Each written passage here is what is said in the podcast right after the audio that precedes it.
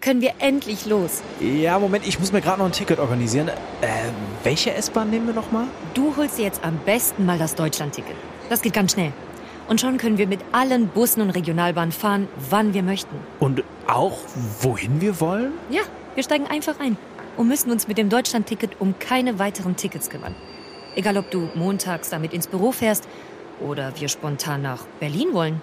Oder am Wochenende ins Grüne. Okay, das heißt, wenn ich mit den Jungs zum Auswärtsspiel will, steige ich einfach mit meinem Ticket in die Regionalbahn und den Bus und fahre zum Stadion. ja, ganz genau. Aber jetzt geht's erstmal zum Shoppen in die Stadt. Und? Wann möchtest du losfahren? Jetzt informieren unter bahn.de slash Deutschlandticket. An meine Schwester Becky. Triggerwarnung. Der folgende Text gilt als Not Safe for Work. Er beschreibt Situationen, die auf empfindsame Gemüter verstörend wirken können.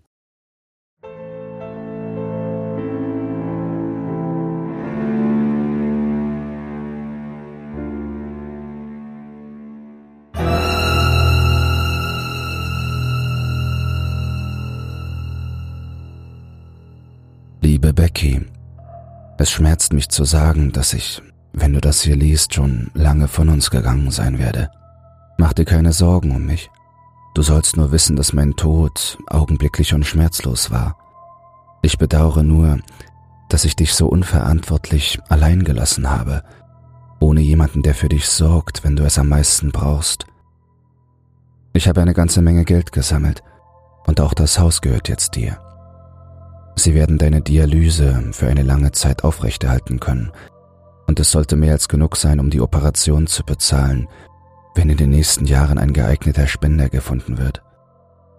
Ich schätze, das Einzige, was ich nicht mehr tun kann, ist für dich da zu sein, deine Hand zu halten, mit dir zu plaudern und einfach dein Freund zu sein, wenn du mich brauchst. Glaub mir, ich habe die Zeit, die wir zusammen hatten, sehr geschätzt und wenn es eine andere Möglichkeit gäbe, der Hölle zu entkommen, in der ich gefangen bin, hätte ich sie sofort ergriffen.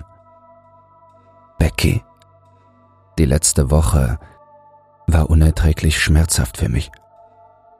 Ich habe am ganzen Körper gezittert, mir sind die Haare ausgefallen, an Schlaf ist kaum zu denken, und es scheint noch schlimmer zu werden. Seit drei Tagen habe ich meine Wohnung nicht mehr verlassen. Ich habe mich im Wohnzimmer verbarrikadiert zusammengerollt in der Ecke, nur mit einem Notizbuch und Dads Pistole. Jeder wache Moment ist ein schrecklicher Albtraum. Meine Augen stechen, wenn ich die Wände ansehe. Und sie brennen regelrecht, wenn ich sie schließe. Meine Finger zittern so sehr, dass ich Minuten brauche, um auch nur ein einziges Wort zu schreiben. Und meine Ohren sind inzwischen so gut wie unbrauchbar. Ehrlich gesagt fällt es mir schwer, den Laptop nicht einfach zu schließen, das Ganze hier und jetzt zu beenden. Aber das wäre dir gegenüber nicht fair. Denn ich weiß, dass du dir selbst die Schuld an meinem Untergang geben wirst. Und du brauchst eine Erklärung, damit du weißt, dass ich in der Hölle bin, die ich selbst geschaffen habe. Bitte verzeih mir, denn die schrecklichen Dinge, die ich in so unerträglichen Details beschreiben werde, werden dir zweifellos Übelkeit verursachen. Aber du kannst meine missliche Lage nur verstehen, wenn du dich in meine Lage versetzen und sehen kannst, was ich durchgemacht habe. Alles begann vor etwa einem Monat mit einer E-Mail. Sie stammte von irgendeinem Creep, der darum bat, Videos von den in der Klinik durchgeführten Untersuchungen zu sehen, insbesondere von denen der weiblichen Patienten. Im Nachhinein betrachtet hätte ich auf so etwas Ekelhaftes gar nicht antworten sollen. Aber ich tat es. Ich sagte ihm, dass ich als Arzt eine solche Verletzung der Privatsphäre niemals zulassen könnte, vor allem wenn meine Patienten noch Kinder sind. So etwas dürfe auf keinen Fall passieren. Und ich warnte ihn, dass ich die Polizei einschalten würde, wenn er mir nochmal schreiben würde. Er hat mir wieder geschrieben, Becky. Er bot mir an, mir für jedes Video, das ich ihm schicke, Geld zu zahlen. Eine ganze Menge Geld. Mehr als ich in einer Woche verdiene. Er sagte, dass alle anderen Kinderärzte, mit denen er gesprochen hatte, diesem Angebot zugestimmt hätten, Aber wenn ich mehr wollte, könnten wir verhandeln. Ich hätte Nein sagen sollen. Ich hätte mich wehren und ihn bei der Polizei anzeigen sollen. Verdammt, ich hätte annehmen sollen, dass es die Polizei war, dass ich reingelegt worden war. Aber ich tat es nicht. Ich hatte Angst, dass ich nicht in der Lage sein würde, eine Transplantation zu bezahlen, wenn ein Spender gefunden würde, dass ich meinen Job verlieren würde, dass ich nicht mehr in der Lage sein würde, deine Behandlung zu bezahlen. Alle möglichen Albtraum-Szenarien gingen mir durch den Kopf, von denen keines gerechtfertigt war. Aber sie schienen damals alle so realistisch zu sein. Und ich machte den größten Fehler meines Lebens. Ich sagte ja. Ich ging unter falschem Namen ins Internet und kaufte eine kleine HD-Kamera, die ich dann an eine Freundin liefern ließ, die keine Ahnung hatte, was ich vorhatte oder welchen Gegenstand ich bei ihr abholte. Ich platzierte die Kamera auf einem der medizinischen Schränke in der Nähe der Ecke meines Büros, mit Blick auf das Untersuchungsbett.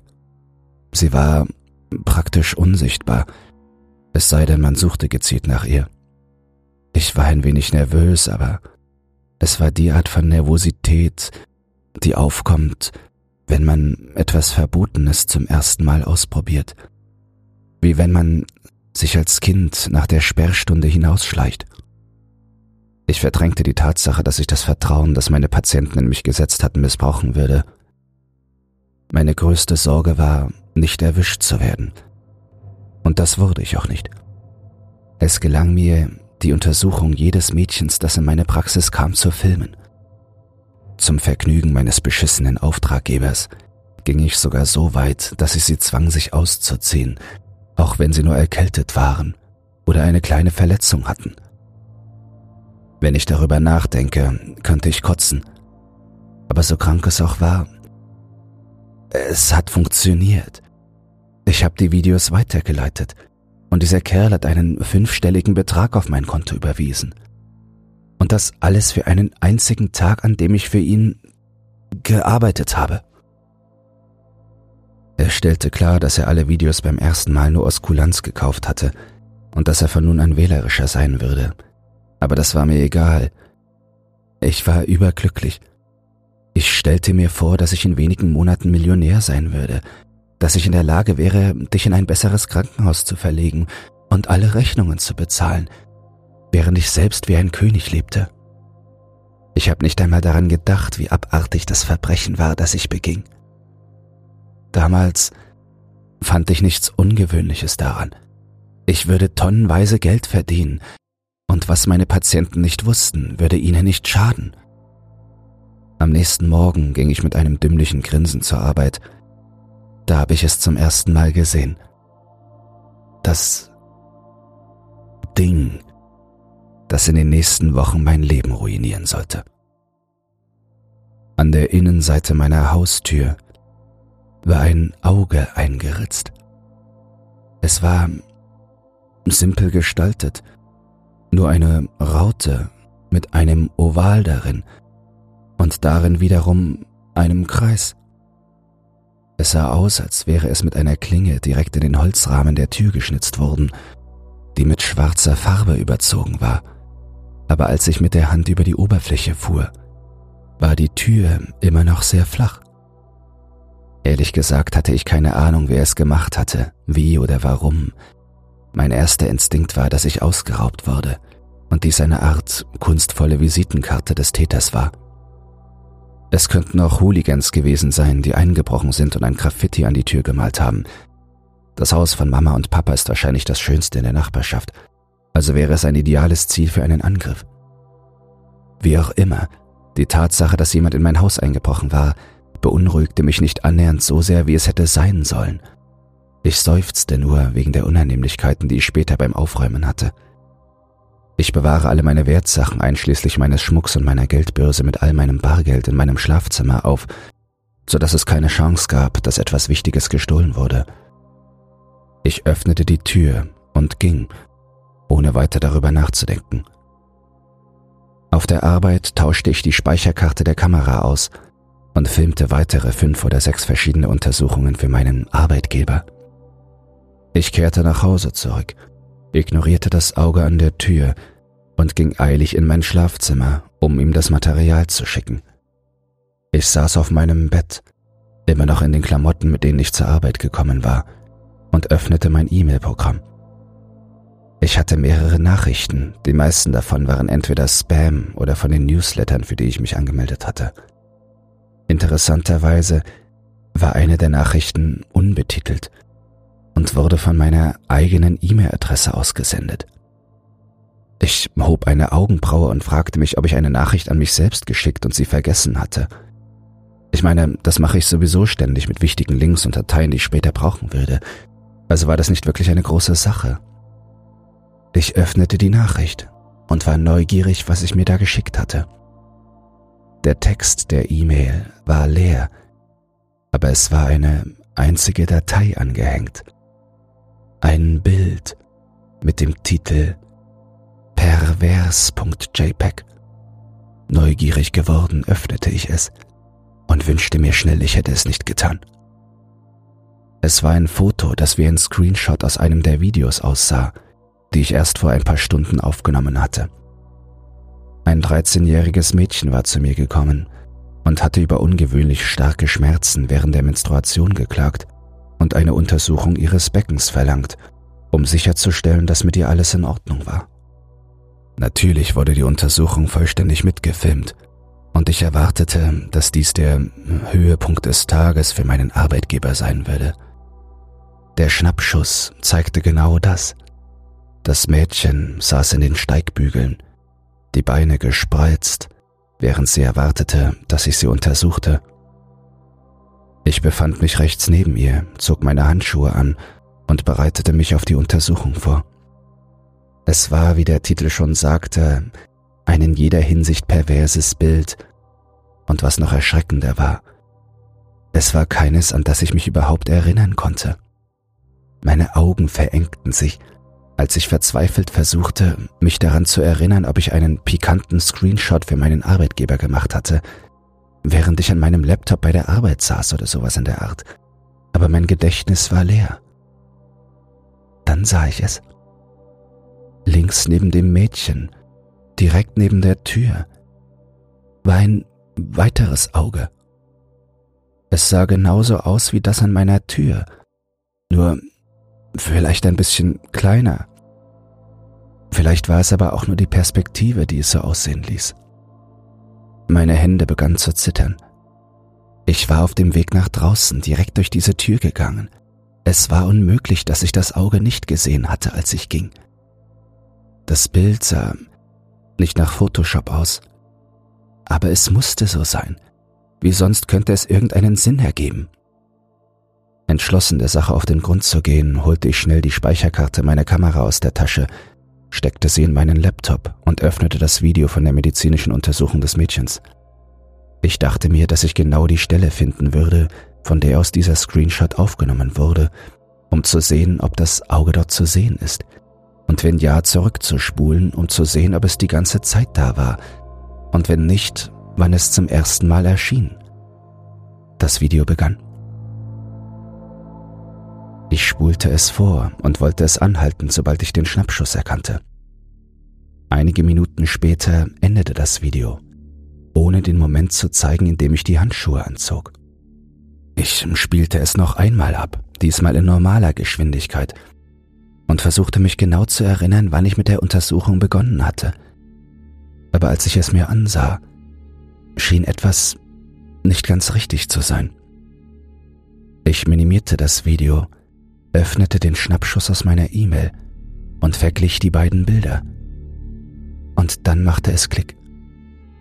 Ich konnte den genauen Moment im Video, in dem ich die Handschuhe anzog, nicht sehen, weil er nicht da war.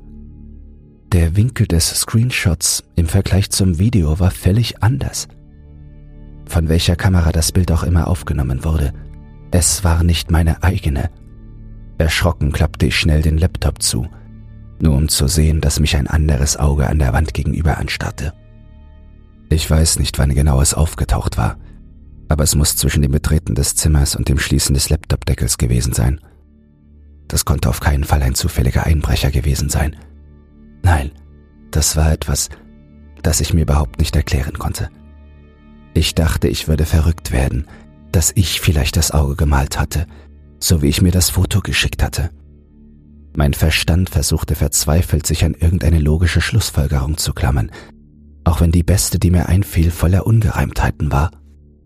Schließlich legte ich mich auf die Erklärung fest, dass ich Gedächtnislücken hatte und diese Augen in meiner Wohnung selbst gemalt hatte, aus Gründen, die mir irgendwann einleuchten würden. Ich ging hinaus, kaufte Farbe und übermalte die Augen im Schlafzimmer und an meiner Tür. Aus den Augen, aus dem Sinn, wie man so schön sagt. Danach habe ich geduscht und bin sofort ins Bett gegangen, ohne meinem Arbeitgeber irgendwelche Videos zu schicken. Ich weiß nicht, ob es daran lag, dass ich mich so früh hingelegt hatte, oder daran, dass ich mich vorher so erschreckt hatte – aber ich konnte die ganze Nacht kein Auge zutun. Am nächsten Morgen auf dem Weg zur Arbeit überlegte ich angestrengt, ob ich überhaupt noch Videos aufnehmen sollte, wenn man bedenkt, wie sehr das meinen Verstand zu belasten schien. Als ich schließlich in meinem Büro ankam und feststellte, dass neben der Tür kein Auge gemalt war, beschloss ich weiterzumachen, da ich mich für stark genug hielt, um mit den psychischen Problemen fertig zu werden, die mich belasteten.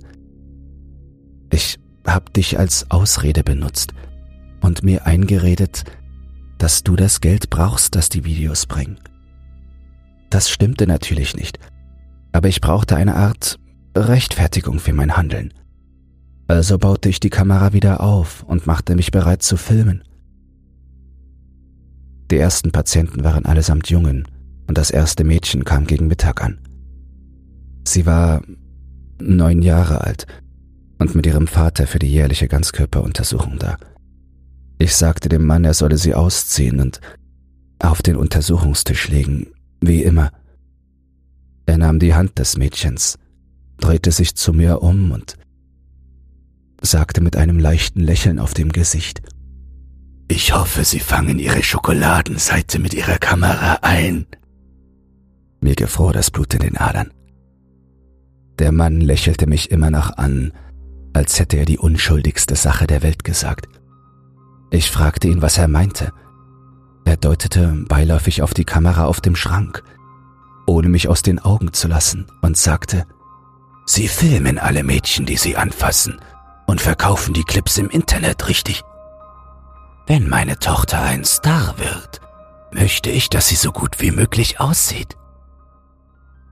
Ich lehnte mich gegen die Wand und dachte, ich würde gleich zusammenbrechen. Mit Tränen in den Augen begann ich zu zittern und versuchte ihm zu versichern, dass ich niemals auf diese Weise in die Privatsphäre meiner Patienten eindringen würde. Sein Gesichtsausdruck änderte sich. Seine Augen waren auf mich fixiert, während er den Arm schützend vor seine Tochter hob. Herr Doktor, geht es Ihnen gut? fragte er. Zu diesem Zeitpunkt war ich tatsächlich kurz davor, vor lauter Anspannung zusammenzubrechen. Ich glaube, mein logischer Verstand hat einfach aufgehört zu arbeiten, denn ich griff nach meiner Kamera und rannte direkt aus dem Zimmer, das Gerät eng an meine Brust gepresst. Ich verließ das Krankenhaus, noch immer in meinem weißen Kittel und meinen Hausschuhen, ohne mich abzumelden oder mich von den Krankenschwestern zu verabschieden. Sobald ich draußen war, ging ich zum nächsten Mülleimer und kotzte hinein, als ob ich den ganzen Dreck in mir loswerden wollte. In diesem Moment wusste ich, dass ich dringend Hilfe brauchte. Zu spät bemerkte ich, dass ich meine Handtasche mit den Autoschlüsseln im Krankenhaus vergessen hatte, und so musste ich zu Fuß nach Hause gehen, ein paar Kilometer lang.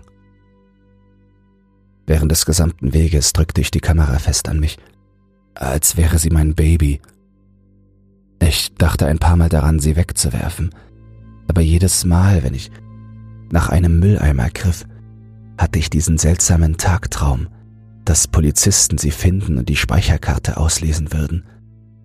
Also behielt ich sie einfach in der Hand und steckte sie nicht einmal in meine Kitteltasche, aus Angst, sie könnte mir herunterfallen. Ich hatte das Gefühl, dass mich alle anstarrten, als wäre ich eine Art Freak, und das Schlimmste daran war, dass ich nicht sagen konnte, ob sie es tatsächlich taten oder ob es nur meine Paranoia war. Jetzt, wo ich darüber nachdenke, war es wahrscheinlich beides. Wie auch immer, ich kam sicher nach Hause. Natürlich hatte ich meine Schlüssel nicht bei mir, also musste ich ein Fenster einschlagen, um in meine eigene Wohnung zu gelangen. Als ich dort ankam, sah ich als erstes meine Visitenkarten durch und fand die von Dr. Patterson. Du erinnerst dich an Dr. Patterson. Er hat nach dem Unfall eine lange Zeit mit dir gesprochen. Was du nicht weißt, ist, dass ich danach noch etwa ein Jahr lang zu ihm ging, weil er mir half, mit der Abwesenheit von Mama und Papa fertig zu werden. Er war der einzige Psychiater, dem ich vertraute, und so hoffte ich, er könnte mir helfen, mit meinem Wahnsinn fertig zu werden.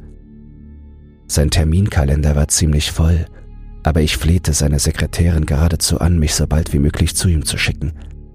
Schließlich wurde ein Termin für den nächsten Tag vereinbart.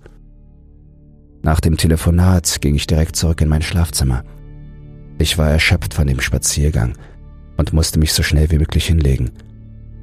Als ich jedoch eintrat, spürte ich, wie mein Herz einen Schlag aussetzte. Das Auge, dieses schreckliche Auge, war wieder an meiner Wand. Seine dunkle Pupille war direkt auf mich gerichtet. Ich starrte zurück, unfähig irgendetwas anderes im ganzen Raum zu sehen. Ich trat einen Schritt vor und drückte meine Handfläche gegen das Auge, unsicher, ob es überhaupt noch da war. Plötzlich ertönte eine laute, verzerrte Stimme hinter mir, als hätte jemand gerade den Fernseher eingeschaltet. Ich zuckte zusammen, drückte mich mit dem Rücken gegen die Wand und hielt meine Hand auf mein Herz, um es ruhig zu stellen. Vor mir stand mein Laptop, dessen Bildschirm halb geöffnet war. Ich griff hinüber und klappte den Deckel hoch, so dass ein Video darauf zu sehen war. Es war eines meiner Videos, in dem ich ein junges Mädchen untersuchte, das keine Ahnung hatte, dass es gefilmt wurde. Ich sagte etwas, ich glaube, ich stellte ihr eine Frage. Es war schwer zu sagen, da meine Stimme abwechselnd hoch und tief war, was sie fast dämonisch klingen ließ. Ich griff nach den Steckplätzen des Laptops, bereit die Speicherkarte herauszuziehen. Aber sie war nicht da. Sie befand sich in der Kamera, die ich immer noch umklammert hielt, und war nicht in der Nähe des Laptops, der ihren Inhalt abspielte. Ich erstarrte. Ich habe die Videos nie direkt auf die Festplatte des Laptops kopiert. Als mein Auftraggeber sie kaufen wollte, habe ich sie direkt auf seinen Server hochgeladen. Ich benutzte das Touchpad, um den Cursor auf die Schließenschaltfläche in der oberen rechten Ecke zu bewegen und klickte ein paar Mal. Nichts. Auf dem Bildschirm begann die perverse Untersuchung. Das wollte ich nicht sehen, nicht jetzt. Ich hielt die Einschalttaste eine gefühlte Ewigkeit lang gedrückt, aber mein Laptop funktionierte weiter. Ich schloss den Deckel, aber die lauten verzerrten Stimmen hallten immer noch aus dem Inneren. Schließlich nahm ich das verdammte Ding, öffnete die Tür und warf es direkt auf die Fliesen im Flur, so dass er wie ein Glas zersprang. Die Stimmen hörten auf.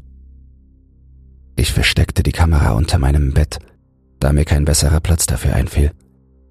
Ich überlegte, ob ich sie in meine Unterwäscheschublade stecken sollte, aber dann fiel mir ein, dass sich dort Dads Pistole befand, und ich beschloss, dass es das Beste wäre, sie nicht anzurühren, nicht in meinem derzeitigen Zustand. Unter dem Bett schien erstmal eine gute Lösung zu sein. Aus den Augen, aus dem Sinn.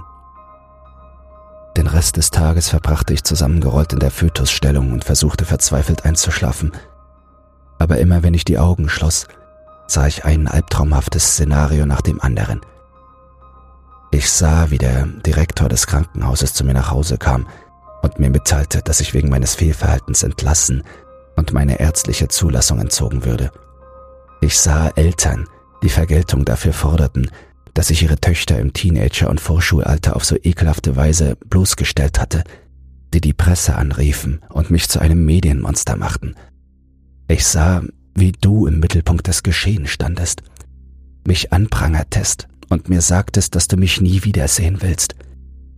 Und am häufigsten sah ich die schrecklichen Videos, die ich gemacht hatte, mit demselben verzerrten Ton wie auf meinem Laptop. Schließlich fand ich mich in der Nacht zitternd unter meiner Decke wieder, als hätte ich Fieber. Ich überlegte, ob ich Schlaftabletten nehmen sollte, um wenigstens etwas Ruhe zu haben, denn es war schon die zweite Nacht, in der ich überhaupt nicht geschlafen hatte. Aber die Angst vor den Albträumen, die mich zweifellos plagen würden, ließ mich davon ablassen. Am nächsten Morgen machte ich mir nicht einmal die Mühe, zur Arbeit zu gehen. Ich dachte mir, dass ich nach der Aktion am Vortag sowieso so gut wie gefeuert war. Der Schlafmangel und die ständigen Bilder in meinem Kopf machten mich krank, also ließ ich mein Frühstück ausfallen. Ich überlegte, ob ich Fernsehen sollte, aber die Angst, die schrecklichen Videos auf dem großen Bildschirm zu sehen, ließ mich schnell von dieser Idee ablassen. Stattdessen verbrachte ich die nächsten Stunden zusammengerollt in der Ecke meines Bettes, nur mit dem Auge an der Wand gegenüber, das mir Gesellschaft leistete. Die Pupille, die zuvor nach links zur Tür zeigte, hatte sich nun in die Mitte des Auges verlagert und schaute mich direkt an. Zu diesem Zeitpunkt hatte ich aufgehört, es zu hinterfragen. Alles, was ich wollte, war, dass es verschwindet. Ich wollte, dass mein Leben wieder so war, wie es war, bevor diese Person oder was auch immer es war, mit mir Kontakt aufgenommen hatte. Ich hoffte von ganzem Herzen, dass Dr. Patterson in der Lage sein würde, mir zu helfen. Aber wie immer wurde alles nur noch schlimmer. Als der Zeitpunkt meines Termins kam, zog ich eilig das erste Kleidungsstück an, das ich ergattert hatte, und nahm ein Taxi zur Klinik des Arztes. Er empfing mich innerhalb von 15 Minuten nach meiner Ankunft. Es schien ihm nicht gut zu gehen, seit du ihn das letzte Mal gesehen hattest. Sein Kopf war kahl und das wenige Haar, das er noch hatte, war ergraut. Sein Gesicht, einst rund und mollig, war jetzt so mürrisch, dass seine Wangenknochen fast hervorstachen. Seine Augen waren halb hinter einer runden Brille verborgen, die das meiste Licht im Raum zu reflektieren schien – und seine Kleidung war insgesamt ein paar Nuancen dunkler als die hellen Farben, die er sonst trug. Er wirkte müde, und als ich eintrat, stand er weder auf, noch bot er mir die Hand an. Er deutete lediglich auf den Stuhl ihm gegenüber und lud mich ein, mich zu setzen, was ich auch tat. Wir versuchten ein wenig Smalltalk zu führen, aber es schien, als ob sich keiner von uns beiden dafür interessierte, und so begann ich bald ihm zu erzählen, was mich bedrückte. Ich erzählte ihm alles. Von den Videos, die ich gemacht hatte, von den Augen, die in meinem Zimmer auftauchten, von dem Mann im Krankenhaus, der mir all diese seltsamen Dinge erzählte, und sogar von dem Laptop, der sich nicht ausschalten ließ. Am Ende war ich in Tränen aufgelöst und flehte ihn an, mir zu helfen, mich wieder zur Vernunft zu bringen, damit ich mein Leben zurückbekommen konnte. Er dachte lange nach, mindestens eine Minute lang und dann sprach er. Wollen Sie wissen, was ich denke? sagte er und sah mich direkt an. Ich glaube, dass Ihnen der Thrill an der Sache gefällt. Die Gefahr, auf frischer Tat ertappt zu werden, auf der falschen Seite des Gesetzes zu stehen. Das, was Ihnen Spaß macht, auf eine neue Stufe zu heben. Ich fragte ihn, was das bedeuten soll. Es bedeutet, dass ich weiß, wer Sie wirklich sind und was Sie wirklich wollen. Ich weiß, dass Sie ein schmutziger Pädophiler sind, der gerne kleine Mädchen anfasst. Ich glaube, Ihr sogenannter Auftraggeber ist nur ein Vorwand. Sie wollten diese Videos für sich selbst, nicht wahr? An diesem Punkt begann ich in Tränen auszubrechen. Ich bat ihn damit aufzuhören. Nein, ich flehte ihn an, damit aufzuhören und mir endlich zu helfen. Einem kranken Perversen wie Ihnen kann man nicht helfen. Ihr einziger Ausweg ist der Tod, schrie er mich an. Zu diesem Zeitpunkt war ich fast hysterisch, zitterte wie Espenlaub und versuchte mit dem Mann zu reden, der mich so unerbittlich angriff, wie es nur jemand konnte, der drei Tage lang nicht geschlafen hatte. Dr. Patterson drückte einen Knopf auf seiner Sprechanlage und rief Pfleger in den Raum, die mich festhalten sollten. Ich brauchte kein weiteres Wort zu hören. Ich stürmte geradewegs durch die Tür, am Wartezimmer vorbei und auf die Straße. Ich habe keine Ahnung, wie lange ich gelaufen bin, aber ich hielt erst an, als ich völlig außer Atem war. Ich rollte mich auf einer Bank zusammen, zitterte und weinte mir die Augen aus. Da habe ich es gesehen. Das verdammte Auge, das mich vom Boden neben der Bank aus beobachtete. Als ich nach Hause kam, war es bereits Abend. Dr. Patterson war meine letzte Hoffnung gewesen, mit dem fertig zu werden, was auch immer mit mir geschehen war und er hatte alles nur noch schlimmer gemacht. Ich wusste nicht mehr, was ich tun sollte, also rollte ich mich einfach in der Ecke des Zimmers zusammen, immer noch in meinen Kleidern und weinte stundenlang. Mein Geist und mein Körper fühlten sich an, als wären sie an ihrer Belastungsgrenze angelangt. Ich zitterte, war hungrig, erschöpft, verängstigt. Als die Nacht hereinbrach, erlag ich schließlich dem Stress und schaffte es vielleicht, zwei albtraumhafte Stunden Schlaf zu bekommen. Jedes Mal, wenn ich die Augen schloss, konnte ich dieses Auge sehen, das mich direkt anstarrte, als ob es mich für meine Verbrechen verurteilen würde. Meine Angst, Paranoia und Schuldgefühle schürten es und machten es immer stärker, und ich fürchtete mich davor, herauszufinden, was das Auge mir zeigen würde, wenn es am stärksten war. Am nächsten Morgen wurde ich durch ein paar laute Pieptöne aus meinem Halbschlaf geweckt, die ich schnell als den Türsummer erkannte. Ich stand auf und stolperte in den Flur, wobei mein unterernährter und erschöpfter Körper meine Beine kaum noch stützen konnte. Ich schleppte mich zur Haustür, die immer noch mit dem Auge verziert war, und griff nach der Türklinke. Es dauerte nicht lange, bis mir klar wurde, dass ich einen schrecklichen Fehler begangen hatte. Ein kalter Schweiß rann mir den Rücken hinunter, als der Polizist vor mir seinen Hut lüftete. Er erklärte kurz, dass die Nachbarn eine Ruhestörung gemeldet hätten und er einen Durchsuchungsbefehl für meine Wohnung habe. Ich erstarrte. In den Polizeiserien, die wir früher zusammen gesehen hatten, mussten die Ermittler immer gegen alle Widrigkeiten ankämpfen, um einen Durchsuchungsbefehl zu bekommen. Und doch lag genau hier vor mir ein Stück Papier, das den Mann ermächtigte, meine gesamte Wohnung zu durchsuchen, nur weil ein Nachbar den Notruf gewählt hatte. Ich seufzte, trat zur Seite und ließ den Beamten eintreten. Es war ja nicht so, dass ich mich wehren konnte, und selbst wenn er keinen Durchsuchungsbefehl gehabt hätte, bezweifelte ich, dass ich ihn in meinem derzeitigen Zustand hätte aufhalten können. Der Mann entdeckte sofort den kaputten Laptop mitten im Flur, den ich auch nach einem Tag noch nicht weggeräumt hatte, und fragte mich danach. Ich erklärte ihm schnell, dass es sich um ein Versehen handelte und gab ihm eine halbherzige Ausrede, dass ich ihn fallen lassen hatte, als ich ihn in ein anderes Zimmer trug. Ich glaube nicht, dass er mir das abgenommen hat, aber zumindest hat er nicht weiter nachgeforscht. Der Beamte trat über den Laptop hinweg und ging direkt in mein Schlafzimmer. Er schien das Auge an der Wand nicht zu bemerken, oder wenn er es bemerkte, kommentierte er es nicht. Er machte eine beiläufige Bemerkung darüber, dass die Wohnung unordentlich sei worauf ich antwortete, dass ich zu sehr mit der Arbeit beschäftigt gewesen sei, um mich richtig darum zu kümmern. Spöttisch zog der Mann den Kleiderschrank auf und sah meine Kleidung durch. Dann konzentrierte er sich auf die Kommode, öffnete jede Schublade und schloss sie unumwunden wieder, als ob er wüsste, dass das, was er suchte, nicht da war.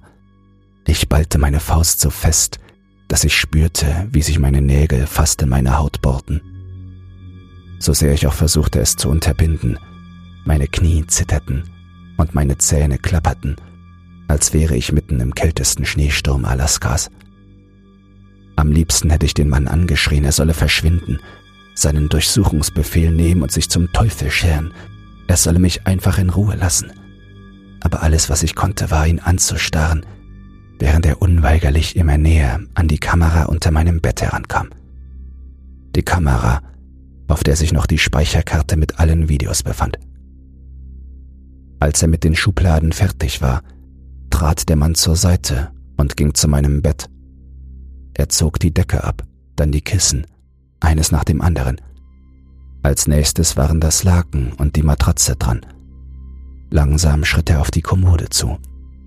Der Beamte hockte sich hin und griff mit der Hand in den Spalt unter dem Bett. Ich öffnete meine Unterwäscheschublade. Kurz darauf holte er die Kamera heraus. Ich griff mit einer Hand in die Schublade. Er schaltete sie ein und wechselte in den Galeriemodus. Ich zog die Pistole hervor. Seine Augen waren auf das perverse Video gerichtet, das auf dem winzigen Bildschirm lief. Er sah mich nicht einmal, als ich den Lauf auf seinen Hinterkopf richtete und die Waffe entsicherte. Als er das Klicken hörte, drehte der Beamte seinen Kopf herum und sah den Lauf direkt vor sich. Ich biss mir auf die Lippe, Tränen liefen mir in die Augen. Ich konnte nicht zulassen, dass er mich einsperrte, Becky. Ich konnte es einfach nicht. Also tat ich das Einzige, was in diesem Moment Sinn ergab. Ich drückte ab. Der Knall der Pistole war zu laut, fast zu laut. Ich blinzelte instinktiv und erschrak wie ein kleines Kind, das zu nah an einem Feuerwerk vorbeigegangen war. Als ich die Augen öffnete, lag der Polizist in einer sich schnell ausbreitenden Blutlache. Sein rechtes Auge fehlte vollständig, und als ich mich hinüberbeugte, konnte ich durch das Loch in seinem Schädel den Teppich sehen. Sein Mund klaffte auf, Speichel tropfte an seinem Rand herunter. Der Körper des Mannes zitterte leicht. Seine Hände zuckten ein paar Sekunden lang, bevor sie sich nicht mehr bewegten. Der Geruch von Blut, Fäkalien und Urin erfüllte die Luft. Es dauerte eine Weile, bis ich begriff, was ich gerade getan hatte. Es kam mir vor wie Stunden, in denen ich nur auf den toten Körper des Mannes starrte, der auf meinem Boden lag, während meine zitternden Hände die immer noch rauchende Pistole hielten. Langsam lockerte ich meinen Griff und ließ das Metallstück neben seinem Körper auf den Boden fallen. Mir wurde schlecht. Meine Hand schoss nach oben und hielt mir den Mund zu. Ich rannte auf den Flur hinaus, bevor ich mich übergeben konnte, denn selbst in meinem schockierten Zustand wusste ich, dass das Mindeste, was ich für den Mann, den ich gerade ermordet hatte, tun konnte, war, meine Eingeweide nicht über seinen toten Körper zu schütten. Als mein Verstand langsam mit der Tat, die ich gerade begangen hatte, fertig wurde, kehrte meine Schwäche um das Zehnfache zurück. Da ich nicht einmal mehr in der Lage war, mein Gewicht zu tragen, gaben meine Knie nach und ich brach auf dem Boden zusammen, als ich mich völlig am Ende fühlte. Ich weinte, schrie mir die Kehle aus dem Leibe. Danach schluchzte ich noch ein paar Stunden lang weiter. Und es half auch nicht, dass während dieser Zeit das verdammte Auge, das an der Eingangstür erschienen war, nicht aufhörte, mein Elend zu beobachten. Ich legte die Leiche des Officers in die Badewanne, weil ich dachte, dass das ein besserer Platz für sie wäre, als mitten in meinem Schlafzimmer. Danach schloss ich mich im Wohnzimmer ein, rollte mich auf der Couch zusammen und wartete darauf, dass die Polizei kommen und mich mitnehmen würde. Irgendjemand musste ja früher oder später kommen und das Verschwinden des Beamten untersuchen. Wahrscheinlich suchte sein Partner in diesem Moment nach ihm. Und dann wurde es mir klar. Polizisten waren nie allein. Sie hatten immer einen Partner dabei, richtig? Warum also war dieser hier allein? Und wieso konnte er so schnell und einfach einen Durchsuchungsbefehl bekommen? Und was hatten die Nachbarn überhaupt gemeldet? Die Dinge passten einfach nicht zusammen. Mein Mund klaffte auf, als ich mich mit der Vorstellung abfand, dass der Beamte, den ich getötet hatte, vielleicht gar nicht wirklich da war. Seit dem Mord waren Stunden vergangen und noch immer war niemand da, um nachzusehen, was passiert war. Ich sah schnell im Badezimmer nach. Die Leiche lag noch immer in der Badewanne und zeigte erste Anzeichen von Verwesung. Die Haut war blass geworden und sie hatte angefangen zu stinken. Es schien realistisch genug. Aber wie konnte ich sicher sein? Wie konnte ich mir überhaupt noch über irgendetwas sicher sein? Die nächsten drei Tage verbrachte ich eingesperrt in meinem Wohnzimmer. Und meine Halluzinationen oder was auch immer es war, wurden immer schlimmer. Wann immer ich den Fernseher einschaltete, wurden nur die Videos gezeigt, die ich gemacht hatte, oder Nachrichtenberichte über mich, die mich als Mörder und Pädophilen brandmarkten. Gestern stand endlich die Polizei vor meiner Tür. Ich habe sie nicht reingelassen, und seitdem stehen sie dort. Wenn ich ruhig bleibe und zuhöre, höre ich ihre Stimmen, die verlangen, dass ich öffne und sagen, dass sie die Tür einschlagen werden, wenn ich es nicht tue. Das geht nun schon seit Stunden so. Das Auge ist mir auch hierher gefolgt. Es tauchte an der Wand neben dem Fernseher auf, kurz nachdem ich eingetreten war. Und jetzt?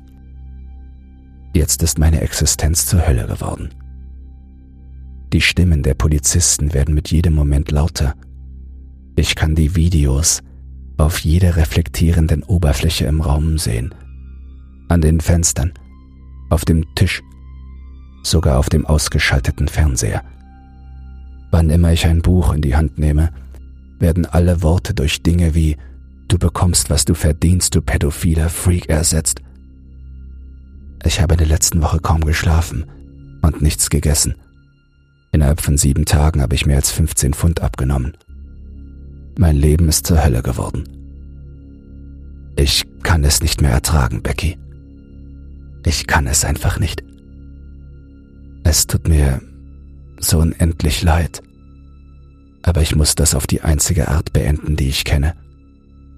Das Auge wird nicht eher zufrieden sein, bis ich für mein Verbrechen bezahlt habe. Was auch immer es wert ist. Es tut mir so sehr leid. Aus tiefster Seele leid. Ich hoffe, dass wenigstens du mir eines Tages verzeihen kannst. Leb wohl, Becky.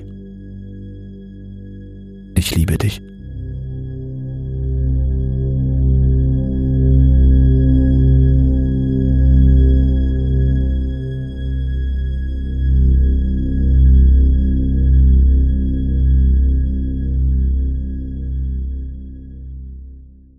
Wenn dich dieses Hörbuch verängstigt hat, schockiert, verdattert, aufgestachelt, erfreulich angewidert oder auf sonstige Weise unterhalten, dann teile es oder lass eine Podcast-Bewertung da.